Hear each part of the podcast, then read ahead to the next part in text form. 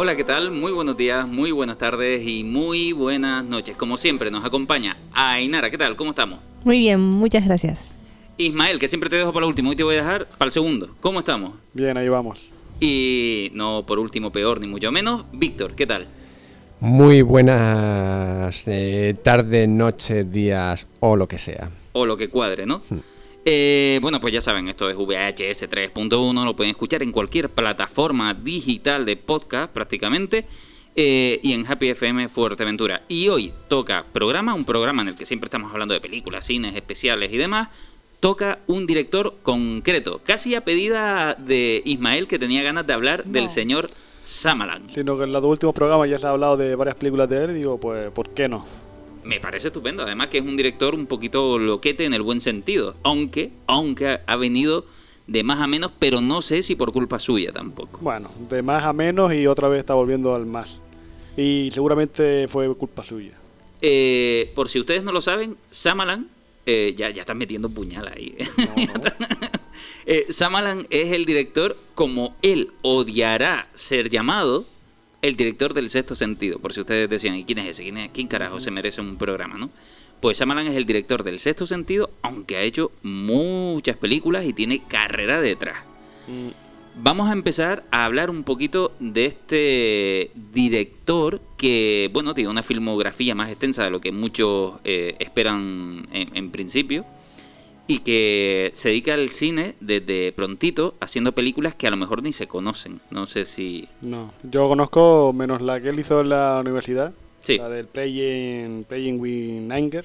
Que es un experimento casi para, Sí, para bueno, ser él, aunque ya se mirando, notan cosas. Informándome como él, cómo era la película y tal, está interesante. De un, un hombre que está estudiando en Estados Unidos y vuelve a la India, porque Shyamalan es hindú, no hay que, aunque esté en América desde pequeño, nació en la India. Y la historia va de un hombre que vuelve a la India después de los estudios y se siente desubicado porque, eh, digamos, ha asimilado muchas costumbres de Estados Unidos y no es capaz de meterlas en, en las costumbres que hay en la India. Pero él no se siente tampoco muy, muy hindú tampoco. No, pero yo creo que ahí lo hizo, digamos, por el cambio de identidad, ¿no? Digamos, que quién soy yo cuando hizo esa película. Lo- sin embargo, esa película parece que ya arrastra cositas, Sí, que una- sí. que tiene cuentagotas, ¿no? De lo que nos va a mostrar un poquito. Hombre, Shyamalan tiene características, todo el mundo habla de los finales inesperados que tienen las pelis. E- Esa, esa, esa es otra cosa. Esa es otra cosa. Pero yo lo veo más porque todas las películas suelen tener siempre, no familias desestructuradas, pero sí personas con el interior, digamos, roto, ¿no? Claro, eh, eso, eso es un análisis El interesante. personaje de Bruce Willis, personaje de Mel Gibson, eh, Joaquín Phoenix no, Joaquín Phoenix no, Mark Wahlberg era, ¿no? Del incidente, ese no está, ya lo rompe la naturaleza, pero todos tienen ahí, digamos, el de múltiple también, son todos personajes que son, tienen tortura, tienen torturas propias, ¿no? Ustedes, por casualidad, Inara y Víctor, yo sé que nosotros somos un poquito más friki en ese sentido. ¿Ustedes conocían a Samalan como director? Eh, yo sí que lo, lo conocía, pero como tú bien has dicho, por el director de Sexto Sentido. O sea, después es verdad que, bueno, viendo un poco más de él, sí, o sea, ya ves que, que la, la tecnología esta de, del el protegido, eh, múltiple y demás, era, era del también, porque la verdad es que tampoco en un principio lo, lo sabía o lo asociaba con, con él y demás. Pero sí, sí había escuchado hablar, hablar algo de, de él. ¿Tú, Ainara? Yo he visto muchas películas de Shyamalan, pero no lo reconocía. Es decir, como ahora que hemos hecho el programa, eh, he recapacitado y he tomado conciencia de todas las películas que he visto de este director, pero que no era consciente yo de, de quién era este buen hombre. De que no hay una persona, ¿no? sí. Hombre, yo creo que Shyamalan es de los directores que hay ahora mismo actuales, junto con David Fincher y Christopher Nolan, de los que tienen una marca propia, ¿no? Una seña de identidad. Aunque las películas sean diferentes unas con otras, siempre va a haber elementos comunes en ella, igual que tiene David Fincher con las suyas y Nolan con las suyas. Y eso dice mucho de un director que de principio siempre ha querido, digamos, marcar, tener una huella diferente al, del resto, porque sus pelis, aunque sean de género de terror o lo que sea, siempre tienen un pozo más dramático del que, del Eso, que parece. eso te iba a decir. ¿Tú, tú crees que él es de terror? No, no, no lo meterías en esa clasificación. ¿o En sí? cierto sentido, cuando la ves una vez, la ves de terror. Cuando la ves en el momento del cine como la vi yo, que era un chaval, que tendría yo? 19 años, por ahí, 18, 19 años.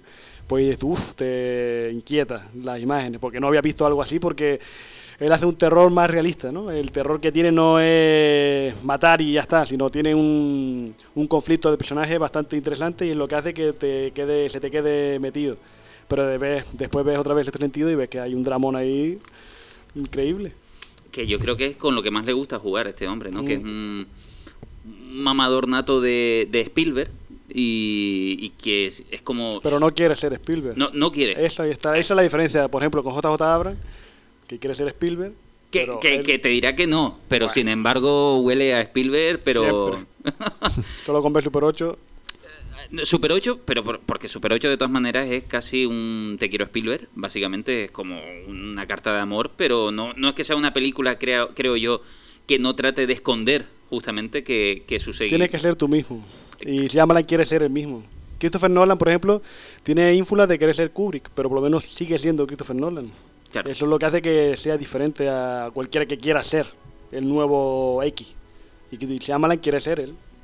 ¿Que le gusta Spielberg? Claro que sí. Lo que pasa es que cuesta, ¿eh? Este, este mundo es un poquito duro. eh, en el sentido de que Shyamalan, vamos a ver un poquito su filmografía y vamos hablando de eso. Y sobre todo, de dónde se va pareciendo a Spielberg en algunos momentos, en algunas cosas, parecerse entre Hombre, comillas. ya en ¿eh? la segunda peli, la de los primeros amigos, ya es muy Spielberg, porque ya hay un niño de protagonista, un niño que se le muere el abuelo y le quiere preguntar a Dios por qué. Ah, eh, siempre jugando. Hay- es otra cosa, otra característica sí. de Shyamalan que siempre la religión siempre está metida de en medio. Y claro, él empieza a hablar con los padres, empieza a hablar con la monja en el colegio donde él está estudiando y cada uno empieza a dar una versión diferente de lo que significa Dios o de lo que es Dios en sí. Y ahí tú ves que hacer un niño protagonista y un tema que parece que es trascendental, pero es una película infantil juvenil, ves ahí que tiene mucho de ese toque Spielberg, porque Spielberg también quiere hacer que una película familiar tenga un poquito de huella que no sea el chiste fácil. Claro, y de todas maneras es verdad que usa mucho, a veces, Dios como una cuestión mística, pero tampoco abusa del. de- lo usa como concepto. Hombre, donde más lo usa que a mí no me hizo muchas gracias es en señales. Bueno, y después llegamos a eso, pero sí que es verdad que también lo está usando como concepto. Y, a- y además mezcla religiones. No, no le importa cuál sea la religión. No dice, bueno, voy a solo el hinduismo y ya está, ¿no? Sino que juega un poquito con todo. religión Es una, la religión en sí es religión, ya no importa cómo se llame, creo yo. Eh, ¿Ustedes vieron esa película la que acaba de mencionar Ismael, por casualidad? No. Eh, no. en- entre la primera y, y esta segunda es como súper desconocida, que en realidad te acercas a ellas un poquito cuando... Hombre, la de los primeros amigos yo la vi porque se estrenó en, en VHS cuando se estrenó El Sexto Sentido. Se aprovechado de la fama, venga, traemos, compramos los derechos y la emitimos. Pero claro, ahora para encontrar esa peli cuesta. Claro, claro. Eh, Bueno, tú que regentabas el, el videoclub ahí... Ahí sí, por eso pude verla, si no, no claro, la habría visto. Claro, claro, porque es eso justamente lo que tú estás diciendo. Shyamalan no existía, de repente llega el sexto sentido y dicen, vamos a rescatar la filmografía de este, de este hombre, pero más que nada para aquellos que son rescatadores de los orígenes de un director, porque en realidad las películas no es que sean malas, pero tampoco es que generen a lo mejor el, el interés más allá de, de la propia cultura del director, de decir, voy a seguir su, su, su hilo, ¿no? Desde el inicio. Eh, esta que tú mencionabas realmente es bastante curiosa, es interesante como la primera, pero no, no sé si tú considerarías que tanto la primera como esta todavía está desarrollándose bastante, ¿no? Se desarrolla, pero ya tiene esas cositas. Ya empieza a meterle los elementos que hacen que su cine sea más reconocible. Hombre, lo interesante de Samalan, por ejemplo, lo que me parece a mí súper interesante es que, por ejemplo, estos dos proyectos, él, él está escribiendo en ellos, él, él está pensando en ellos directamente, se está encargando de, de muchas partes de fases de la producción y demás, eh, con muy poquito presupuesto. Además, Samalan destaca por no tener grandes presupuestos. Hombre, es lo que hizo para mí que después fuera menos. Puede- Hay directores que se manejan bien con poco dinero y directores que con mucho dinero se vuelven locos y es para mí lo que le pasó a él. Yo te digo, yo con, con Shyamalan todavía no tengo un, un gran problema en ese Porque sentido. no te acuerdas de esas pelis, cuando ya llegaremos a ellas. Bueno, eh, tú le tienes rencor, me da a mí. No, ¿eh? rencor no, pero hay que ver las cosas como son. A mí me puede gustar alguien, me puede gustar un director, pero si una película no me gusta, yo voy a decir que no me gusta. Y si una película para mí es mala, es mala, y no voy, no por eso voy a decir, oh, qué mal. No, no. Todos cometemos tropezones. Eh, eh, es verdad, es verdad, es verdad. De todas maneras, pero el, el mal es relativo. En este caso, Claro, es relativo, pues estoy hablando de mi opinión sobre Eh, esa peli. porque, No es más. porque lo que sí hace Samalan, que les quede bien claro, desde, desde mi punto de vista, y que les quede bien claro que le quiera quedar, el que no me quiera hacer caso está claro que no, pero que quede claro de, que desde mi punto de vista siempre hace un buen trabajo.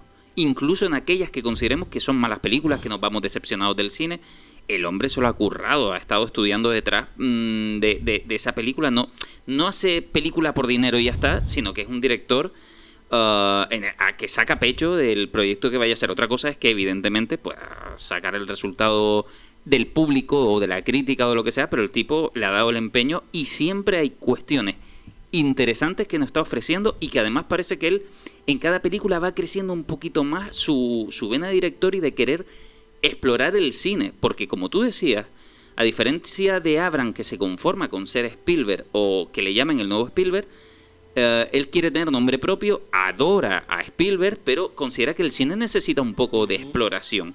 Y a mí me da la sensación que él va explorando en la escritura y va explorando, eh, eh, aparte del guion, después en, en la, en, en la manera de narrar con la cámara, y eso es lo que a lo mejor nos lleva a veces a la confusión. Porque eh, de esta película, de la que estábamos hablando ahora, ya saltamos a cuál.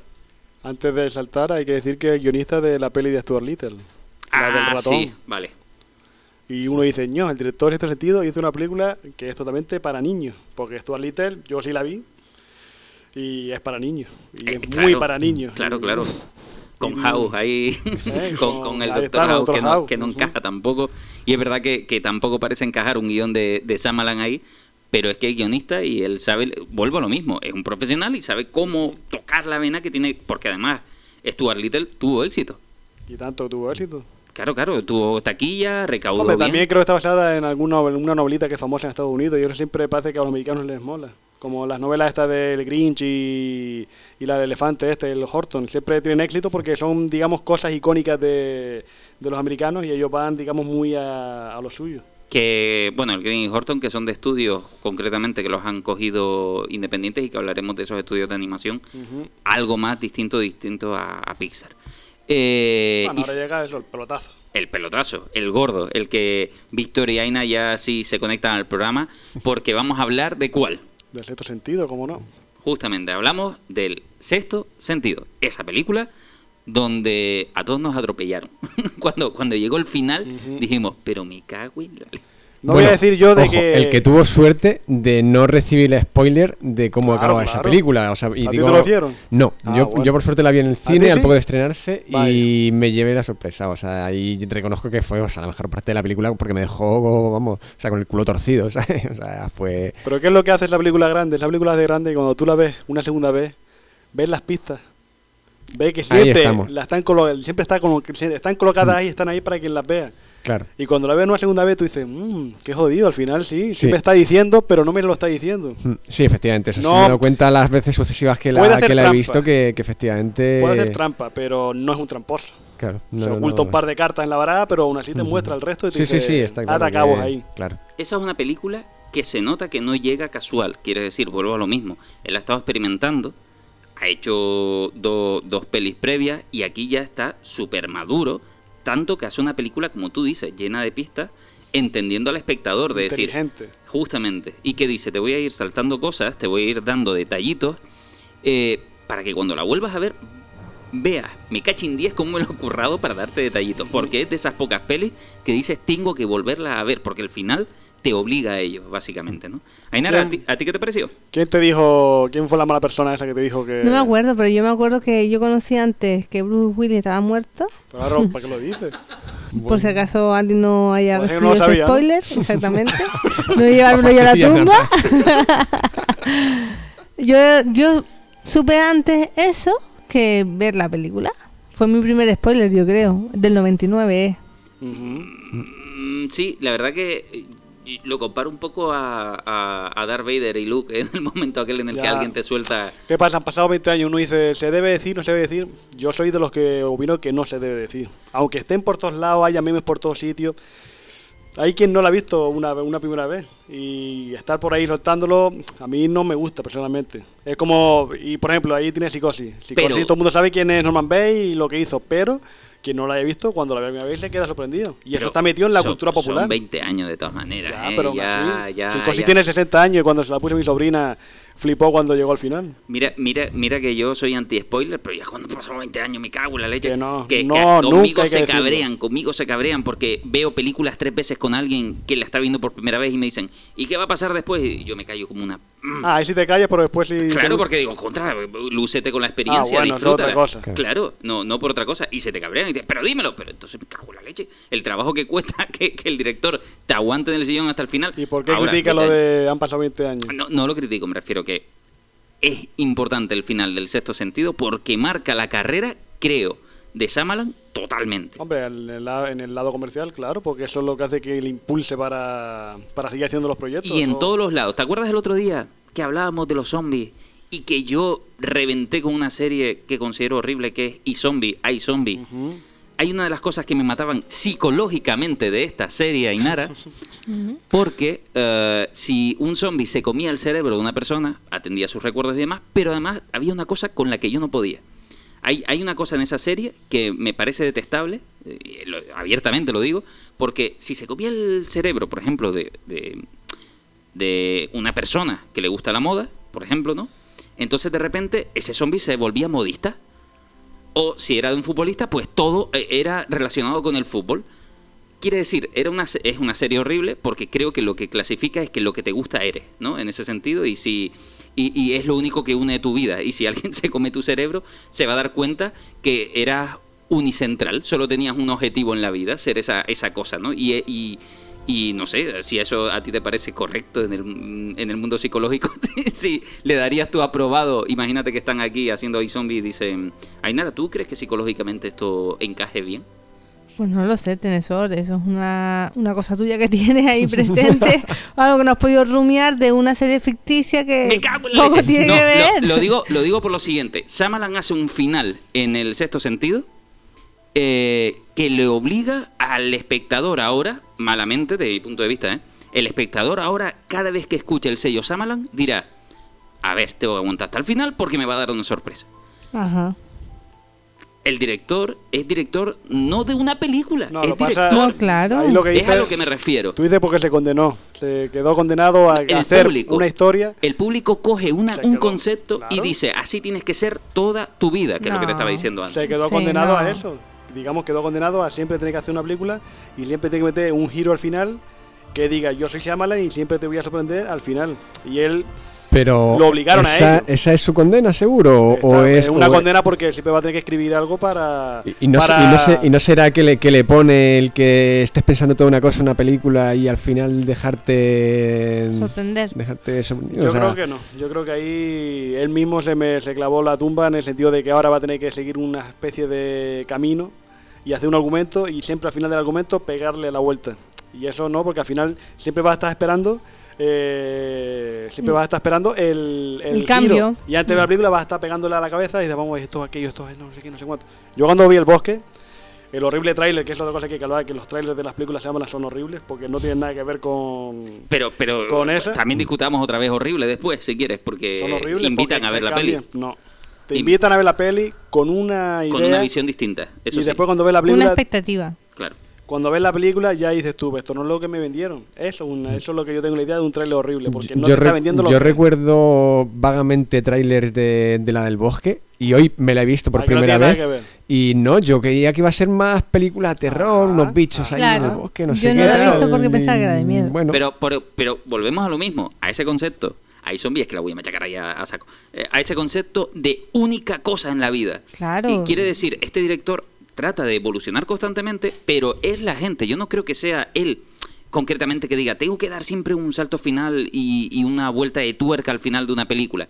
Yo creo que es que la gente, si ya no lo hace, mal. Si lo hace, mal. ¿Por qué? Porque ya esperan de ti eh, que vuelvas a repetir lo mismo, pero es que si vuelvas a repetir lo mismo, ya te dirán que te estás repitiendo a ti mismo, ¿no? Y entonces ya cayó en una condena que él no creo que haya buscado voluntariamente. No voluntariamente, pero es a lo que fue obligado. eh, Porque lo puede, con el protegido lo ratifica. Pero antes de terminar, cuando decía lo del bosque, yo cuando fui a ver al bosque, cuando fui a verla al cine, yo dije, la película al final va a ser este. Y es el que yo pensé que era. ¿Por qué? Porque tú dices, vamos a ver si estás hablando de esto y este tío me quiere pegar el giro, entonces quiere decir que esto no es esto, sino es aquello. justo. Y eso es aquello. Me ha, Ah, me ha pasado eso, que, que, a- en un punto de la película a- eh, adiviné cuál iba a ser Claro, esa sorpresa final. Eso es lo que uno dice, qué pena. A mí no, a mí El Bosque me parece una es mi película preferida de Shyamalan y me parece una joya. Pero es una pena Porque yo creo que él igual hubiera querido seguir haciendo otra cosa, pero dice, ¿cómo sorprendo aquí a la gente? Pues lo sorprendo haciendo esto. Pero no sorprende porque ya la gente se va a empezar a romper la cabeza pensando cómo lo vas a sorprender. Y eso no, así, porque no disfrutas de, de las cosas. El otro día hablábamos de. Bueno, el otro día, hace tiempo hablamos de Jim Henson, que eh, se relaciona con las marionetas. Eh, hemos hablado de Romero, que se relaciona con los zombies. Y ninguno se consideraba director de zombies ni el otro director de marionetas, sino que la gente los encasilló en una cosa que le exigía constantemente y entonces ya lo que hacían era transformarse en algo Sí, que... pero, pero vamos a ver. Si tu carrera son muñecos, como Jim Henson, con los teleñecos, y Pero- tu carrera son los zombies, cuando has hecho seis películas de zombies, no te quedes si te director de zombies o director de muñecos. No, no, no si tu carrera está ligada a ella, Shyamalan no hace películas de terror solamente. Tiene una de terror, una de superhéroe, una de ciencia ficción, una fantasía, una de suspense, eh, una comedia negra, mm, una ciencia ficción otra vez. Él si quiere, digamos, si, quiere variar y quiere hacer cosas diferentes, pero los demás no, los demás se atuvieron a los que estaban haciendo, no. No, pero a lo que no me estoy, a lo- yo ahí no estoy de acuerdo. A, a lo que me refiero es, por ejemplo, en este caso se encasilla, da igual lo que haga Samalan, la cuestión es que busque al final una vuelta de tuerca. Ajá. ¿Qué es lo que busca la gente? Es a lo que voy. Hay un encasillamiento en el que digas tú, igual que Jim Henson dijo, ¿qué quieres, muñeco? Pero yo quiero dirigir, pues déjame dirigir Cristal Oscuro, que es con muñeco, pero es cine. Yo quiero hacer una historia y no me encierres en los teleñecos, ¿no? Es, eh, lo mismo hace este hombre que empieza a tocar diferentes palos, quizás algunos con más acierto que otros, eh, y yo no veo que él quiera hacer siempre una puntilla final. De hecho, ya... no, no, hay- hay pelis que no las tienen. Claro que no. Hay pelis que no las tiene. Pero uno estaba pensando, ¿cuál no la tiene? Señales no puede, puede no tenerla porque ya la puntilla está desde antes. Señales es una, una película... Pero, por ejemplo, ¿cuál era la que estaba hablando? Ah, After Earth, la de Will Smith, no tiene puntilla final. Va- vamos, vamos a terminar con esta. Vamos a, a enredarnos lo justo y necesario con, con el sexto sentido. Mm, Porque, como estamos diciendo, todo este deba- debate surge porque es su gran película. La que va a marcar tanto que dices, ¿y qué hago después? ¿no? Eh, No, la- mm, es su película, digamos que le da a conocer, no es su gran película. Pero es una peli inteligente. Claro. Está bien dirigida. Tiene todo, porque algo que tiene esta película ya no le va a faltar nunca a Samalan. Te pueda gustar o no el cine de Samalan, las películas de Samalan, te vas a entretener un montón. A mí lo que me gusta es cómo coloca la cámara. me gusta porque sabe hacer unos planos, y sabe hacer unas colocaciones a la hora de, de hacer unas composiciones de, de imagen que me, me vuelven loco. A mí, lo qui- quizás algo que aporta el sexto sentido y que ya no va a perder nunca eh, en su manera de palpitar el cine que tiene, es que tú puedes ver las películas plano a plano narrativamente. Entonces nunca vas a estar perdido. Él, como no sé si tendrá ese, esa experiencia tanto de escritura como de narrativa en la edición y ya está dirigiendo, eh, desde su cabeza está editando y diciendo esto va a cuadrar bien aquí, aquí, aquí, porque los planos eh, ustedes dirán, eso es lógico, es evidente. No, no todos los directores tienen el mismo lenguaje, ni el mismo corte, ni la misma manera de contar. Y una cosa que tiene Samalan es lo que estábamos diciendo. Es un cuentacuento que se sienta delante tuya con su cámara y te empieza a enseñar cosas, a enseñar escenas, y tú ya estás metida en- metido en la película, independiente a lo que vaya a suceder, porque ese es el problema. O, Sí, él es capaz de narrar con las imágenes. Claro, y entonces- No necesita un apoyo de diálogos para mostrarte lo que te quiere decir. El diálogo está ahí, digamos, para reforzar o para enfatizar, pero él es capaz de contarte una historia con las imágenes sin tener que ni ser repetitivo ni tener que meter a alguien para que te lo explique. Efectivamente, es- es muy visual. Una falla que tiene Nolan es esa. Christopher Nolan es que siempre hay un personaje que te cuenta la historia. Pero bueno, eso ya pertenece también al cine moderno que no viene al caso. Pero Shyamalan, si sabe hacer algo, es eso, es saber qué poner para que la historia vaya avanzando sin caer en una repetición sin que o que quede confuso. A, a eso voy. Entonces, todo, todo esto era por lo mismo, por decir, me parece injusto que una persona que hace tan bien su trabajo se considere solo a- rápidamente a ver el final. Que tengo amigos que son, en este, en este sentido, son muy buenas personas, pero despreciables viendo cine, y lo digo con ese tono, despreciable, porque van directamente al final. O sea, van, van- le da igual toda la película, toda la narración, que es lo bueno, y van a ver cuál es el giro. Pero que no le des pa'lante, hijo mío. ¿Sabes? Que la película hay que disfrutarla, hay que ver la narración Y de la yo, ¿y película. por qué? ¿Y qué sentido tiene entonces que vea al final? Es, es que no lo tiene. Por eso, Porque, porque, si no sabes eh, qué ha pasado, claro, pero la cuestión de encasillar a una persona es como que lo único que importa es ve- ver el final. claro, pero si el final es inesperado, si tú no sabes al final lo que te han contado, el final no es inesperado porque Si no Ay, te has enterado de la película. Hay una vagueza en, la doble, en los dobles visionados. Por ejemplo, el sexto sentido traía esto. Tú veías el final y decías, tengo que verlo otra vez. Hay gente que dice, no, yo el final, me entero de que va y entonces la veo una vez. eso, eso para mí ya no tiene ningún sentido, porque además hay películas que no, que no van a tener ese doble final. Sobre todo es- esta peli porque, como te como decía antes, él coloca las pistas para que cuando tú la veas una segunda vez, veas esas pistas y dices, "Mm, mira, aquí está esto, aquí está lo otro, aquí está el color rojo, que siempre el color rojo significa que va a haber un, un giro en la historia o significa eh, algo para el personaje. Efectivamente, que es inteligente avisándote, haciendo anticipaciones, que ya habíamos hablado de Spielberg, de que una de las cosas que a mí personalmente más me gustaban son las anticipaciones de Spielberg. Este hombre lo lleva a otro nivel, a su, a su propio lenguaje, donde anticipa muchas de las acciones, y estás viendo la película y disfrutas una brutalidad en su, en su, en su segunda ver, ¿no? Pero además, si nos alejamos un poquito, solo un poquito de Samalan, y vemos la elección de personajes para esta película, a mí me parece alucinante. Yo que soy un amante perdido de esta época anterior a Bruce Willis y de este Bruce Willis que me vuelvo a encontrar ahí, yo flipé con él. Eh, Hombre, la edición de Bruce Willis es curiosa porque fueron varios factores. Una de ellas era que él había hecho una película para Disney, pero como se, se hizo el divo y esa película costó un montón de dinero que al final no se hizo, pues Willis se comprometió a hacer tres películas con la Disney con menos dinero, que fue Armageddon, fue esta Sexto Sentido y fue la del chico. Y lo que tiene también es que eligieron a Bruce Willis, porque como él tiene el área, ese aura de tío duro, de que resiste las balas y tal, al principio de la película cuando le pegan un tiro a Bruce Willis y inmediatamente después él está en la iglesia con el niño hablando y parece que no le ha pasado nada después de ese tiro, pues claro, para decirte, no, bueno, es Bruce Willis, le han pegado un tiro, no pasa nada, no, no se lo han cargado. Eso, además que eso es muy de Samalan, esos cambios de plano que te dejan un poco en circunstancia de decir qué carajo me vas a contar ahora después de esto. Bueno, la- la- esos cortes. son las elipsis, pero bueno, ahí Sí. te lo pone también ocho meses después, creo que Sí, ponía, sí, sí, o claro, claro, claro. después, no me acuerdo qué era exactamente, pero ya te marcaba qué es lo que había pasado. Pero ves a Bruce Willis y dices, bueno, no ha pasado, ha pasado un año, está curado, pues está tratando aquí a este chaval y, y fuera. El chaval, ¿qué le pareció a ustedes el chiquillo? El chiquillo del sexto sentido, ¿le gustó? Sí, ¿eh? Como actor. Eh, O sea, ¿ustedes se lo creyeron? ¿Le, le, les molaba? ¿O es una peli que le gustó realmente el sexto sentido o no? A mí realmente sí, sí me gustó. Bueno, pues, o sea, aparte de eso, de que mm, yo creo que aunque no me hubiese gustado mucho el desarrollo de la película, con, e- con ese final tan inesperado en su momento, ya salí diciendo que me había gustado. O sea, creo que eh, la parte anterior la, de- la, la descarté en un primer momento y me gustó la película por ese final. Ahora bien, ya la segunda vez que la vi, ya mm, sí creo que, que me gustó la película. El actor este Joel Osment, Sí, ¿no? Haley. Haley Joel Osment, algo así se llamaba. Eh, sí, me, me gustó, me, me parece mm, un actor, bueno, pues para lo que era, para, para ver fantasmas y tal, pues tenía cara de ello, no sé, me, me pegaba. El, el nuevo niño después de Macaulay Culkin que, pe- pollón, que ¿no? Sí, pero por lo menos era mejor actor. sí, bueno, y supo elegir mejor, digamos, eh, la vida en todo caso. Bueno, ahora... No, lo que come, pero... Sí, claro, porque si ven los cambios, ahora está gordote, barbón... Pero ahí está, pueden- pero está lo suyo. Sí, sí, sí, eh, eh, lo pueden ver. La, la más reciente que yo he visto, no sé si, evidentemente, seguro que hay otra más, que es Futurman, la serie de Futurman. Ah, que no, yo lo recuerdo en la de The Voice, En The Voice también aparecía, sí, era el verdad. telépata. Sí, es verdad. Y, y que muere muy rápido. Un par de capítulos. Es eso, él hace apariciones esporádicas, no, para mí él no tiene esa área, ese aura de soy una estrella y quiero, no, no. Ah, tengo esto, vale, vamos para allá. Claro. No tiene nada más, trabajaba mucho con Kevin Smith también.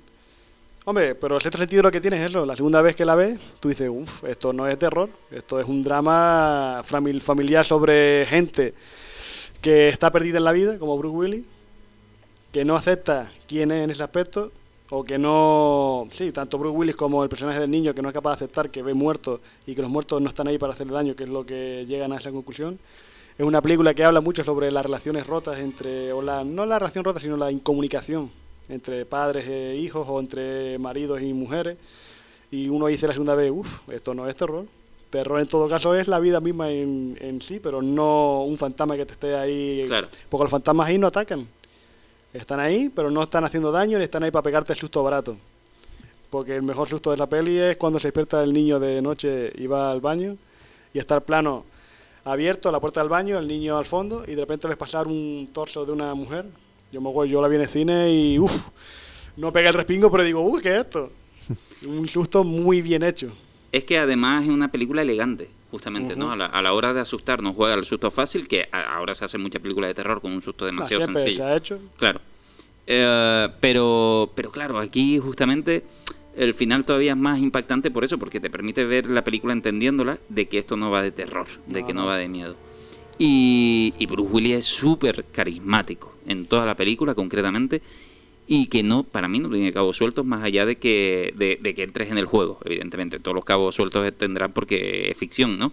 Pero, pero si entras en el juego y la vuelves a ver, no, eh, como decíamos, el hombre te va dando lo suficiente para que tú entiendas lo que quiso hacer. Hombre, una peli de terror mm, que rara vez se hace. Ella estuvo nominada a seis, para seis premios Oscar. Y Claro. uno dice, uff. Pero por eso, porque yo- Ahí, ahí hubo calidad, digamos, para reconocer, es decir, no es una peli de terror, pero vamos a darle el mérito que merece una peli que está bien hecha y que ha revitalizado el género sin tener que meter eh, mogolina por todos lados, ni meter a un asesino en serie, ni meter a un fantasma que quiera poseer a nadie, sino una historia humana dentro de un contexto, mm, digamos, de terror.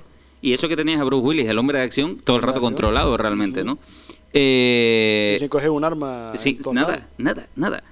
Entonces, teníamos a Bruce Willis, que justamente yo creo que es un hombre que se va haciendo amigo de Samalan, le va gustando el cine que va haciendo Samalan, porque lo va a rescatar un par de veces más.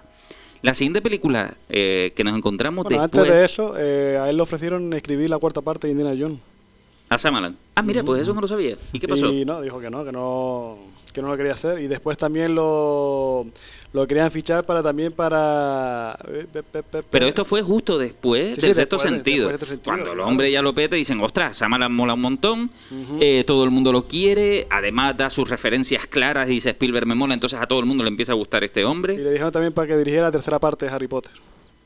De Harry Potter, ay, pues eso. Y suerte que no lo hizo, porque Harry Potter la tercera, eh, si no es la mejor de la saga... Eh, Es lo que te iba a decir, a ver qué me ibas a decir, porque para mí es de ¿Cuál, las cuál mejores. es la tercera? La de Azkaban, Prisionero de Azkaban. Sí. Azkaban, Azkaban es de, las más oscuras, de las... Igual hubiera hecho otra cosa que igual hubiera molado, igual no, pero tal y como está la peli en sí, mejor no tocarla y que haya sido Cuarón quien la dirigiera. Bueno, sea como sea, eh, es verdad que lo peta tanto que ya se empieza a hablar mucho de Samalan, aunque en Hollywood es muy fácil que hablen de ti como dejen de hacerlo, justamente. Claro.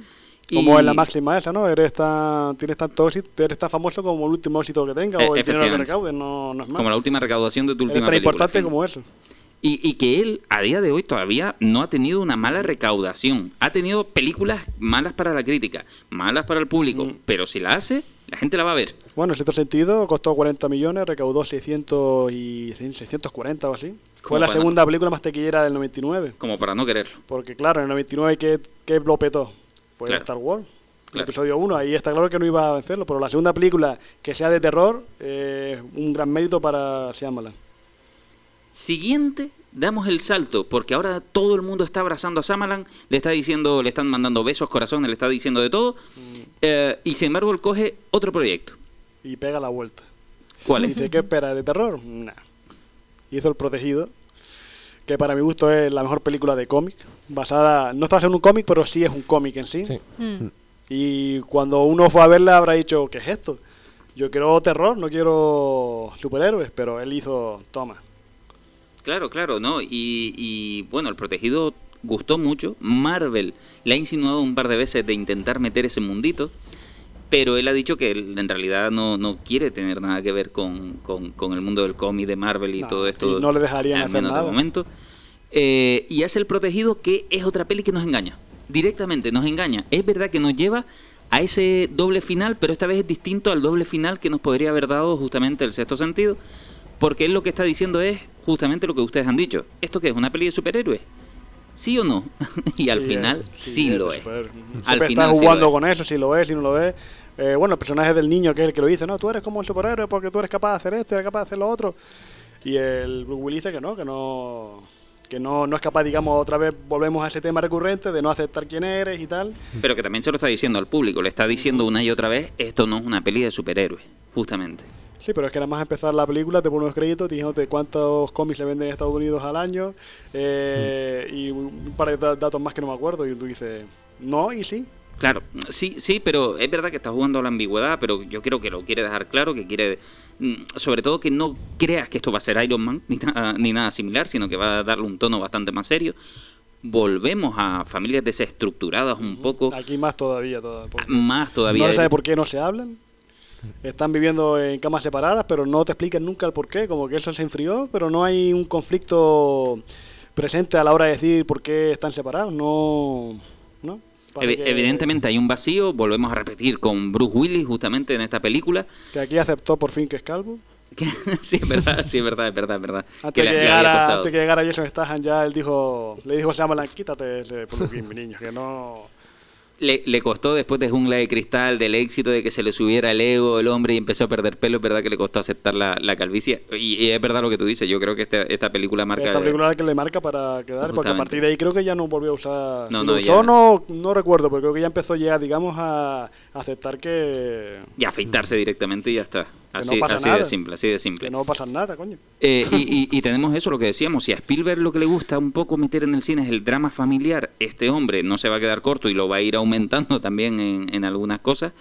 Eh, y tenemos El Protegido, que es esa película, donde se nos ofrece un héroe que se niega a sí mismo todo el rato. El pegamento, digamos que empieza a sentir él con su hijo, es a partir de que alguien se le acerca y le empieza a intuir la posibilidad de que sí que pueda ser un héroe. Y es una especie de friki del cómic que me encanta. El- ese, ese malo. A mí me encanta, me, me- pero vamos, me... me- También hacemos el spoiler de esta película. Sí, claro que sí. Estamos hablando de Samalan eso y de sus decir, digo, orígenes. digo, ya está, Es spoilazo que, ahí. es que- pero es que no podemos hablar, no podemos hablar de Samalan y del protegido una vez más sin hablar de por qué esta película es especial.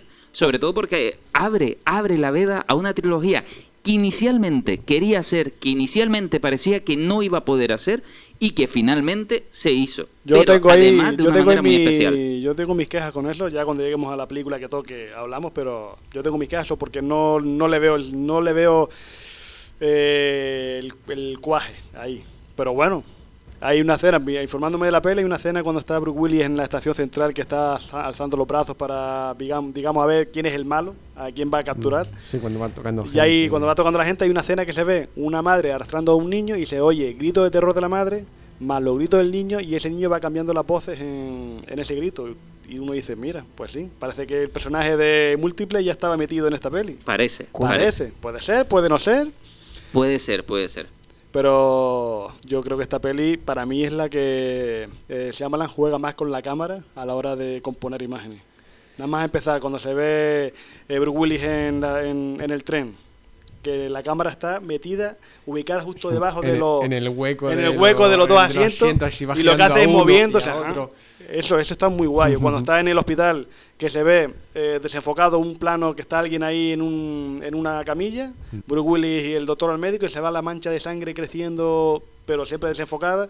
Y uno dice, joder, eh, yo la vi en el cine, la vi varias veces, la vi tres veces por lo menos en el cine. Una de las pocas pelis que vi mm, varias veces seguidas en el cine. Y me quedo flipado por cómo maneja la cámara. Cuando está hablando, por ejemplo, el personaje de Samuel. Jackson de niño con la madre, que le regala el cómic, ente- todo el a de- través del reflejo de la televisión. de sí, televisión. sí, sí, y no, y después con el cómic, que está el cómic dado la vuelta, la portada del cómic cuando está girándose, que quieres girar para ver para ver cómo la portada normal, la cámara gira y nunca llegas a ver el cómic en, en su versión, digamos, eh, arriba abajo, siempre la ves de abajo hacia arriba, y tú dices, yo la verdad digo, es que eso, visualmente tiene una, una cantidad de juegos. Cuando está el, el chico viendo la tele, que está sentado sentado de espaldas y viendo la televisión al revés. O sea, hace uno- unos juegos de, de cámara para, para tomar la. con la para pelea que tiene con el, con el malo al final, en la Mm. casa.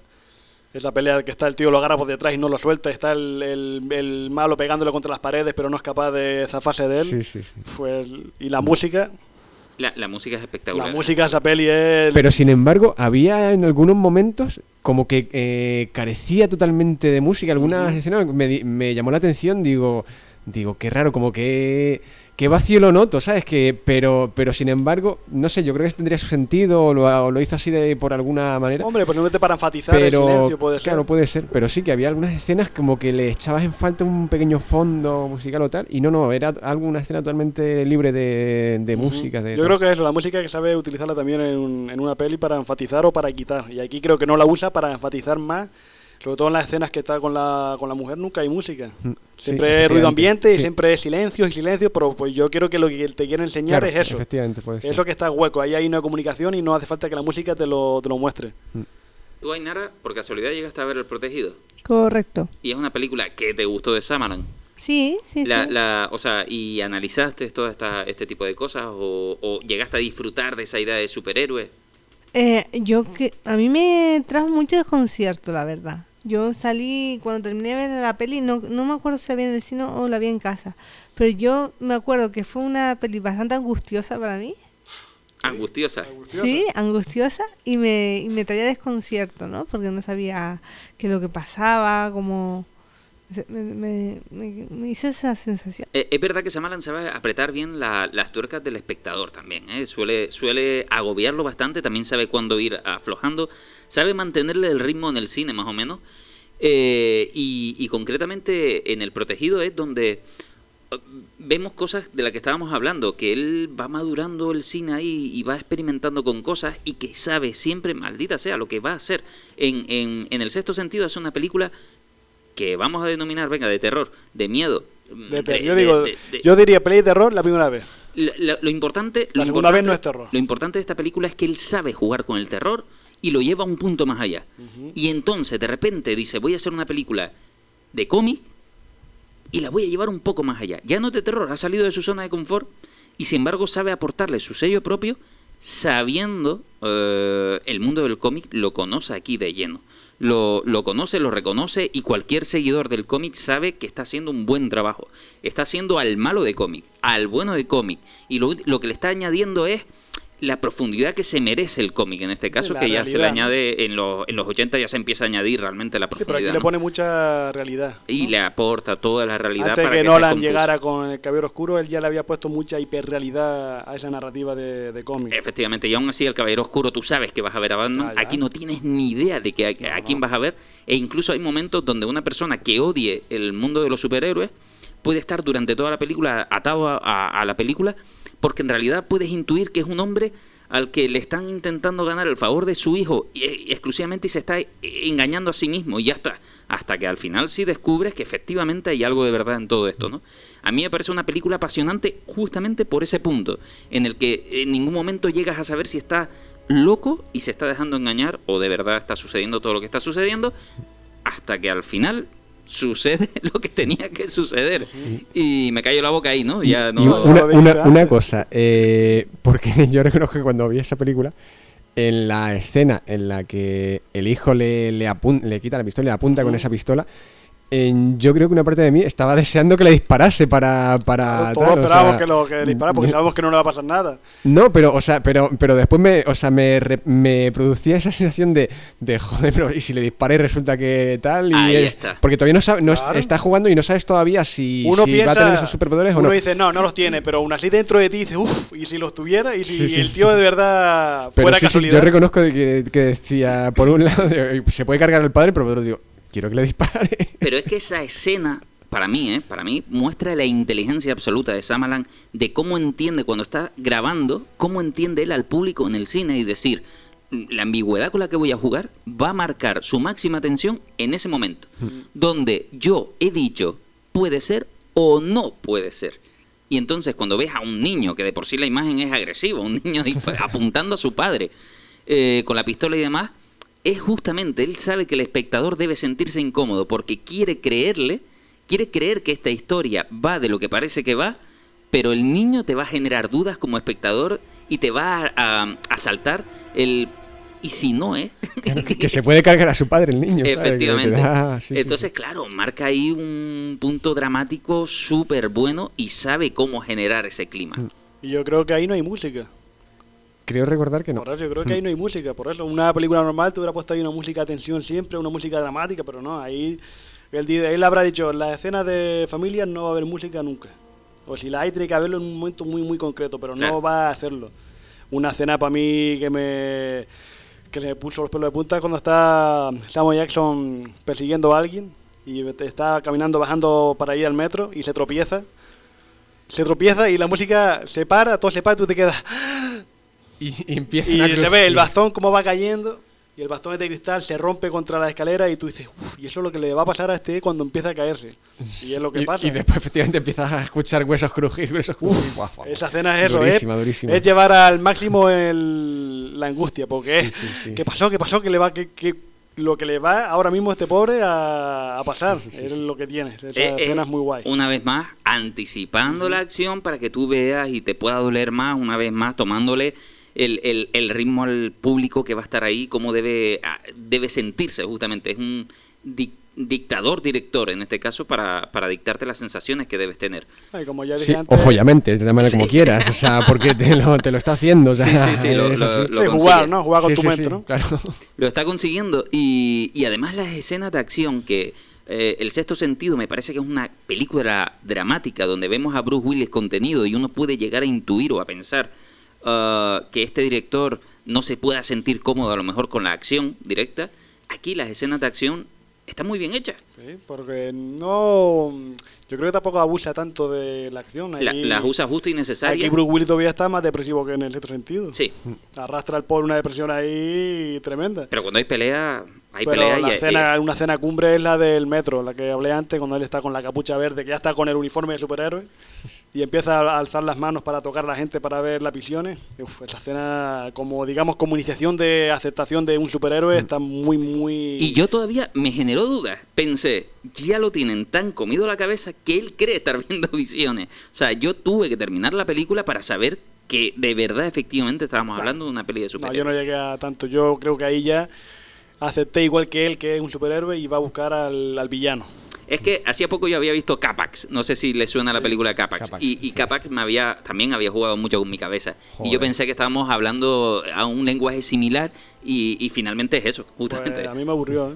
Capax, bueno, ya, ya hablaremos de, de A Capax. mí, sí, a mí me aburrió un poquillo. Capax con X Yo al tengo un amigo que le flipa la peli, pero a mí me... A mí me encantó, a mí me encantó. En general, mm, eh, eh, Samalan consigue su objetivo y claro, y tenemos el protegido que también recauda, el protegido que también gusta, Sí, pero no tanto, ¿eh? pero gusta, pero gusta. Eh, Gusta, sea, pero no es el pelotazo que todo el mundo No, esperaba. evidentemente- Pero ¿por qué no es? Porque todo el mundo pe- pensaba ver algo que no es y la gente se sintió defraudada y dejó de ir. Ah, no, terror. Ah, que es de superhéroe. Efectivamente, pero sin embargo, a, a él ahí nadie le está atacando, porque es una buena película, a la gente le gusta, de no recauda lo mismo que el sexto sentido, pero tiene una buena recaudación y tiene una gran aceptación y se convierte, yo creo que también en una película de culto, así No, como el sexto que no, sentido. es de culto porque junto con la Patrulla X del 2000 son de estas pelis que antes de que se pusieran de moda ya te habían puesto películas de superhéroes. Claro. No fue el desastre como Daredevil, Electra, pero ya había películas de superhéroes con calidad y encima diferentes. No eran copias de Dara ni era una cojo un cómic y lo adapto porque sí, no, no. Yo creo que es de culto por eso. Y ahí Aparte está- de por sí misma como lo que significó para el avance de los cómics en el cine. Efectivamente. Y, y ahí tenemos a Samalan creciéndose y creciéndose y haciéndose el nuevo Spielberg. Eh, las, las voces ya gritan y dicen, ostras, este hombre es bueno, ya no ha hecho una, ya ha hecho dos. Eh, dos películas prometedoras. Y entonces, eh, en mitad de todo, otra vez los elogios y demás, coge un segundo, un tercer encargo, perdón. ¿Cuál sería? Ahora toca la de señales. La de Mel Gibson con Joaquín Phoenix. Ay, señales. Yo ¿Le tengo, gustó? a mí me gustó a media. ¿A ti te gustó, Víctor? Yo señales, si no me equivoco, empecé a verla y la dejé porque me aburrió mm, en demasía. O sea, Es lo que tiene Shyamalan, que a veces que como no conecta te aburre. Mm. ¿A ti, Ainara, qué te pasó con señales? Pues ni, ni fu ni fa. Fue una película que, bueno, que vi, que, que me entretuvo, pero que tampoco fue muy significativa para mí. Me cacho en 10. Me voy a quedar un poquito solo aquí. A mí señales. Te voy a decir, te voy a decir, te voy a decir. Defiéndela, defiéndela. No, no, no, no tengo por qué defenderla porque debo decir Ya se que. defiende solita. Claro, a- a- no, a- aparte, a- no, no, aparte de, de- de eso, Shyamalan no necesita defensor ninguno porque es un buen director. Y para mí esto, esta película no es una excepción. Esta película creo que hace narrativamente otra vez su trabajo. Y creo que consigue explorar, eh, digamos, exploró el cómic y lo exploró de una manera distinta. Exploró el terror y lo exploró de una manera distinta. Y aquí exploró, creo yo, que la invasión alienígena de una forma también totalmente distinta, ¿no? Muy, uh, en vez de un ovni en la Casa Blanca y el terror mundial, todo estaba en visión, como tú decías antes, en una tele donde se reflejaba una imagen del impacto, ¿no? Esa, ese fuera de cuadro, fuera de marco, eh, donde se van contando las historias, pues aquí él lo que hace es venirse a un sitio que todos los seguidores de Omni saben que el campo, el trigo y demás es muy icónico para, para este mundito y los dibujos eh, en, los campos de trigo. eh, y se va justamente a, un, a una casa de campesinos ah, a mostrarnos la posible invasión del mundo alienígena. En vez de que el mundo nos lo muestre de lleno, o Nueva York o lo que sea, es una casita pequeña donde en la tele, viendo las noticias a cacho, siguiendo la vida de una familia que está encerrada, podemos ver la invasión del mundo. Y a mí ese punto de vista ya me pareció súper interesante. Sí que es verdad que ese punto de vista lo tienes que ver mm, en la película, no en el tráiler. Porque en el tráiler a lo mejor es verdad que te venden una invasión alienígena. Yo no Fin. me acuerdo del tráiler, fíjate. No, no lo veo. Pero lo que tiene señales es que tiene los elementos otra vez del cine de Shyamalan. Tenemos un padre que sufre por dentro porque está viudo. Es viudo, la mujer ha muerto en un accidente y se siente no, no responsable, pero sí nota la pérdida de la mujer. No es capaz, digamos, de establecer una comunicación normal con los niños, son niños pequeños que igual no es capaz, digamos, de gestionar todavía cómo educarlos. Y son elementos que ya están otra vez en el cine. Tenemos otra vez la religión, Sí. Aquí más, todavía mucho más patente, que es lo que con lo que yo tengo problemas con la peli, porque aquí usa la religión de una manera un poco Eh, más no mística. tramposa, mm, pero sí artificiosa. Sí, sí. En, eso, en eso estoy de acuerdo contigo. En eso estoy Eso es lo de que acuerdo. cuando yo estaba viendo digo, o sea, las señales no son señales del vaso de agua ni señales de cómo eran los, mm, los sombreros picudos estos de, de platino. No, no, las señales eran las que le había mandado la mujer antes de morir, de decirle, dile a este que bate bien, dile al otro que, mm, que ponga el agua o que no beba el agua. Y digo, uff, lo veo demasiado forzado. Como para querer meterte, como ya hablamos antes, ese giro, que no un giro, porque no en sí no te va a cambiar el concepto de la peli, pero sí eso- esa sorpresa me pareció muy, muy forzada y flojita. Am- sí, sí creo eh, que la película es, no diría si hija de su tiempo, pero eh, sí que nace en una época en la que está muy candente el tema alienígena. No, también está el 11S. ¿eh? Est- estaba el 11S. El 11S está- cambió el cine de una manera radical. Sí, los ataques externos empiezan a hacerse muy, muy provocadores, eh, alimentan mucho ah, eh, al público del momento, igual que el efecto 2000 ah, aumentó todo lo catastrófico, ¿no? El 11S es verdad que cambió muchas cosas y el estar encerrado en casa a ver qué pasa afuera tenía que ver mucho con el 11S. Ujú. Yo para mí, Señales, yo la veo una, un homenaje a las películas de ciencia ficción que se hacían en los 50. Porque en los 50 estaba el terror atómico y el terror a los soviéticos. Y aquí tenemos el terror a lo al enemigo exterior a causa de un atentado que sucedió varios años antes. Y yo Claro. creo que él aprovechó esa tesitura para poder decir voy a hacer una película de alienígena bebiendo un poquito de la fuente de las películas de los 50. Yo, yo estoy seguro que señales en Estados Unidos sí que tuvo que No, no, marcar un poquito. pelotazo. claro. Pegó hasta la hasta esa fecha fue digamos la que más recaudó de Shyamalan, más que el sexto sentido. Es que, es que es muy distinto también cómo se puede ver esta película en Europa, porque yo recuerdo el 11S, yo recuerdo el 11S, que lo estaba viendo en mi casa aquello, y yo recuerdo asumir aquello eh, en las noticias que prácticamente llegaba a dudar de decir, esto es una peli, esto me estaban anunciando a punto una peli, ir a casa de un amigo por la tarde y ya habían mil chistes subidos en, en los chats de IRC de la época y demás. O sea, se, se, nosotros vi- vivimos otro 11S, ellos lo vivieron muy en el corazón, muy a lo americano, de nos han atacado, yo creo que es evidentemente. ¿no? Sí, sí, claro, claro. Igual que aquí cuando pasó el 11M, lo de Madrid. Na- mm, Que también habían chistes rápidamente en España. España es muy chistosa rápidamente en, cuanto, no en cuanto otra. a- en cuanto al drama, ¿no? Eh, pero sí que es verdad que se vivió tan intensamente que esta película, estoy seguro que tocó esa fibra, la, la hizo muy bien. A mí, personalmente, me gustó la narración, me pareció como muchas películas que se hacen de Stephen King, por ejemplo, ah, en la que todo está muy bien y al final te sientes un poco flojo, que donde además creo que aquí Samalan, si hasta ahora nos había ofrecido un final eh, fuerte, impactante, eh, aquí no lo necesitaba, vuelvo y repito, no es necesario que lo tenga, pero sí que hace un final eh, que aunque no le dé, intenta darle una vuelta de sentido y queda flojo en todo, en todo, en todo lo que puede, para mí queda flojo. Yo te digo, yo como la peli en sí no me gusta, pero no es de mis favoritas de, de este hombre, ni es un ni es mala película, No, no, para nada. porque ya lo demostrará después, pero es lo que lo que te digo yo. Cuando ya saltó la revelación de la mujer dije, "Mm, no no me cuadra, pero no deja de ser coherente con lo que él escribe. Eh, sí, él mí- escribe con una especie de, digamos, unas normas y esas normas las sigue hasta el final. Y hay gente que critica muchas veces cuando las, las cosas son coherentes, pero si son coherentes, son coherentes y tienen que ser coherentes con la historia que tú estás escribiendo. Efectivamente. Y en ese, en ese aspecto no falla a la historia. Creo que es una película que trata de repetir lo mismo que pasa en el sexto sentido, donde tú la ves y dices, qué inteligente fue el tío. Eligió el rojo para cada momento, eligió estas, estas, estas pistas, ¿no? Y cuando tú terminas de ver a lo mejor señales eh, y, y quieres revisionarla, dices, ostras, pues es verdad, el tío dejó pistas porque esto estaba ya marcado desde el principio y no sé qué, ¿no? Como ese círculo perfecto de, de lo que tenía que suceder. A mí quizás no me impacta de ese, en ese sentido porque además el hecho del cura, como tú dices, ¿no? Desde el momento que me metes religión, no tengo nada en contra, pero le añade un protagonismo innecesario en este caso. Pero la película sí que es inteligente de mi punto de vista si la ves desde, desde que es su propio tiburón o, o su alien, en el que con pocos recursos, eh, granjeros en una granja, eh, viviendo una invasión alienígena y tú te sientes tenso en el cine, eh, yo veo que Ainara no, que, o Víctor, que la dejaron a media o lo que sea, ¿no? Pero, hasta No, verlo. no, yo, yo sí sentí ah, tensión. Ah, vale, vale, vale. Pero también te digo que no es una de las películas que más me haya gustado. Pero es súper inteligente como con pocos recursos, porque tampoco es una película de mucho presupuesto. Pocos aliens, unos que salen como grabados en un cumpleaños con No, cámaras Esa movimientos. escena, si algo se va a recordar esta película es por esa secuencia. Cuando están viendo los avistamientos que están por todos lados y de repente, no, aquí en Brasil hay no sé qué.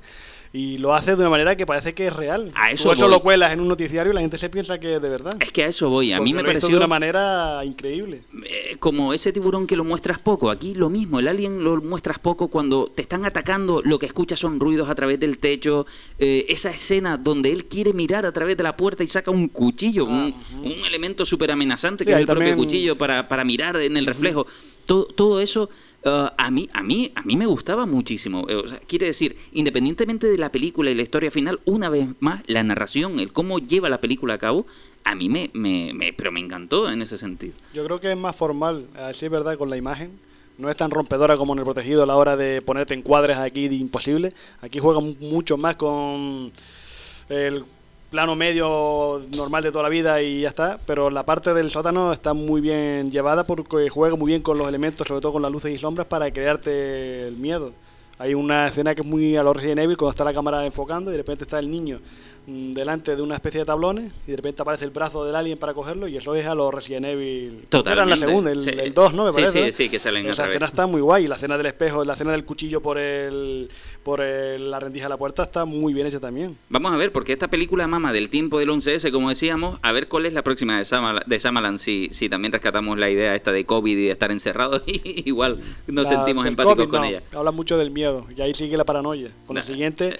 Hablamos todavía la si esta película habla mucho de la paranoia que tienen los americanos, que por eso triunfaría, porque los americanos para esas cosas son para la paranoia son Sí, sí, especialito. Aquí somos para la picaresca, pues ellos son para la, para la- para la paranoia.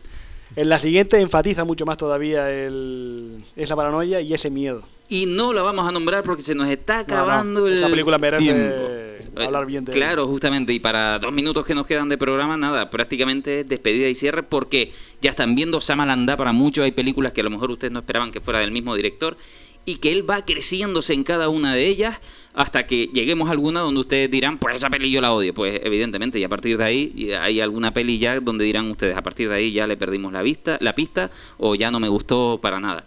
En donde yo discutiré, por cierto. Muy bien, yo muy bien. discutiré. Tú tienes que ver que sus películas malas son cuando su nombre es más pequeñito en la portada. Esas son sus películas malas. Bueno, ya, ya veremos y, y- y veremos cuáles son esas que, entre comillas, vamos a poner malas, porque malas pocas. Y nada, muchas gracias por habernos escuchado, gracias Ainara por haber estado con nosotros, Muchas gracias a ustedes. gracias Víctor por habernos acompañado Muchas gracias por invitarme un día más. y Ismael, nada, Pues gracias nada, por estar hasta aquí. la siguiente. Adiós.